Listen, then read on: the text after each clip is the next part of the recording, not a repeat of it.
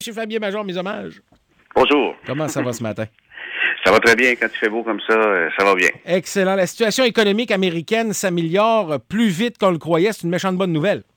Oui, oui, oui, et c'est même très étonnant et on pourra faire un parallèle parce que au niveau pétrolier, peut-être vous avez vu dans les manchettes que le pétrole non conventionnel, ce qu'on appelle aussi chez nous, euh, le pétrole, les hydrocarbures de schiste, ça va euh, transformer complètement l'économie mondiale puisque on va avoir une offre de pétrole comme jamais on en a eu.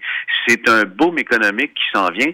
Ici, on hésite peut-être pour toutes sortes de bonnes raisons je vais pas juger euh, n'importe quel parti qui s'oppose ou qui est pour, mais les Américains, eux, ils vont à fond la caisse et ce que ça fait, c'est qu'ils seront beaucoup moins dépendants du pétrole étranger et ça à un moment charnière dans leur euh, dans leur histoire, dans leur histoire économique.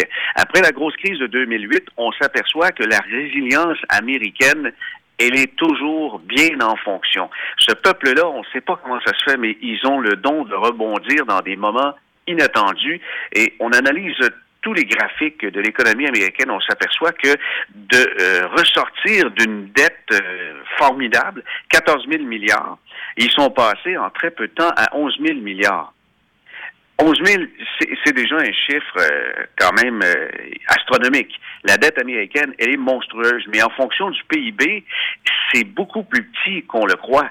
C'est passé de 4% à 3,5 et là où ça commence à faire du bien, c'est les familles. Les familles américaines s'en sortent beaucoup mieux que les familles canadiennes, puisqu'elles ne consacrent maintenant que 10% de leurs revenus totaux disponibles au service de la dette, c'est-à-dire en paiement des intérêts. Mais avant ça, c'était tout près de 15% Il y a beaucoup plus d'argent pour dépenser dans autre chose et de faire de l'épargne, ce qu'ils ne faisaient plus. Mais maintenant, ils ont recommencé à en faire.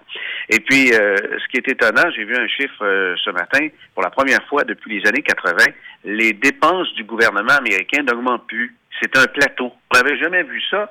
Et comble de bonheur, les entrées d'impôts augmentent significativement, ce qui fait que le gouvernement américain peut dire, ouf, on est en train vraiment de voir la lumière au bout du tunnel. Il y a des journalistes de Bloomberg qui espionnaient les traders de Wall Street. Coudon, on est-tu rendu dans un épisode de 24?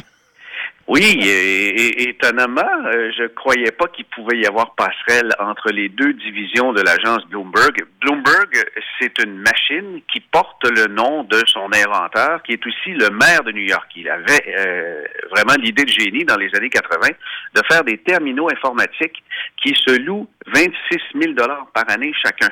Mais des salles de trade, il y a, des banques d'affaires, il y a des euh, euh, courtiers en valeur mobilière qui peuvent en avoir des centaines et des centaines dans leurs salles de négociation. Et ça partout dans le monde. À peu près toutes les banques sont euh, obligées d'avoir un terminal comme ça, que ce soit le Bloomberg ou encore le Thomson, qui ça c'est son compétiteur et, et c'est un bidule canadien. Mais euh, voilà qu'on apprend que Bloomberg, qui est aussi une agence de presse, surtout de l'information financière, ben, il donnait un passe-droit aux journalistes de fouiller dans le système et de pouvoir vérifier quel négociateur pour quelle institution, et dans ce cas-là, ils espionnaient la plus grosse des banques d'affaires, Goldman Sachs, et ils pouvaient voir que certains traders étaient moins actifs qu'avant. Mais comment ça, c'était possible. Euh, moi, je suis vraiment étonné de voir qu'il n'y avait pas un coup de feu. Il y a, deux divisions dans l'entreprise et évidemment, euh, un pouvait euh, contrôler et regarder ce que l'autre faisait. Là. Mais c'est assez sérieux que finalement, le Trésor américain va enquêter sur les pratiques ben, de Bloomberg. Ben, ben oui, j'espère. Puis de toute façon, juste dans les normes journalistiques, il y a une certaine, il y a une étanchéité qui est nécessaire pour garder une indépendance de la presse. Là. Sinon, mm-hmm. euh, évidemment, ça devient peu ou pas crédible non plus. En fait, il y a toute une question de crédibilité. J'ai bien l'impression, moi, que ça va affecter la crédibilité de l'ensemble de l'entreprise de presse de Bloomberg. Mais enfin, oui, surveillez bien les ventes de Thomson augmenter dans les prochains jours, par exemple. Ça se peut. Et puis euh, depuis, oui, excuse-moi. Euh, c'est tout simplement une question d'un journaliste de Bloomberg, en toute candeur, à quelqu'un de Goldman Sachs qui a révélé le poteau rose. Il a tout simplement demandé, hey, coudon, euh, tel trader, comment ça se fait? Il négocie beaucoup moins qu'avant, hein? L'interlocuteur euh, s'est pas rendu compte de, sa question et puis euh, l'employé de la banque le regardait en disant, comment ça tu sais ça, toi? En pleine entrevue. Wow. Quel moment, tu sais, ce moment-là où tu entends les mouches voler, c'est bon. depuis 12 mois, il y a certains fonds de placement qui ont fait plus de 30% de rendement. moi, je me méfie toujours des promesses, des promesses et surtout des rendements trop élevés. D'habitude, il y a anguille sous roche.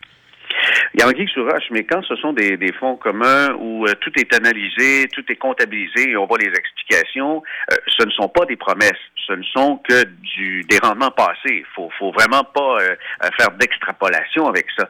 S'il y a eu des bons rendements, c'est qu'ils ont acheté des titres sous faiblesse où ils ont pris certains risques là où personne ne voulait en prendre. Comme par exemple, je regarde un, fonds de placement qui a fait 41 dans la dernière année. et c'est un fonds canadien administré à Toronto par un monsieur euh, Chou. Il est d'origine chinoise, on le comprend.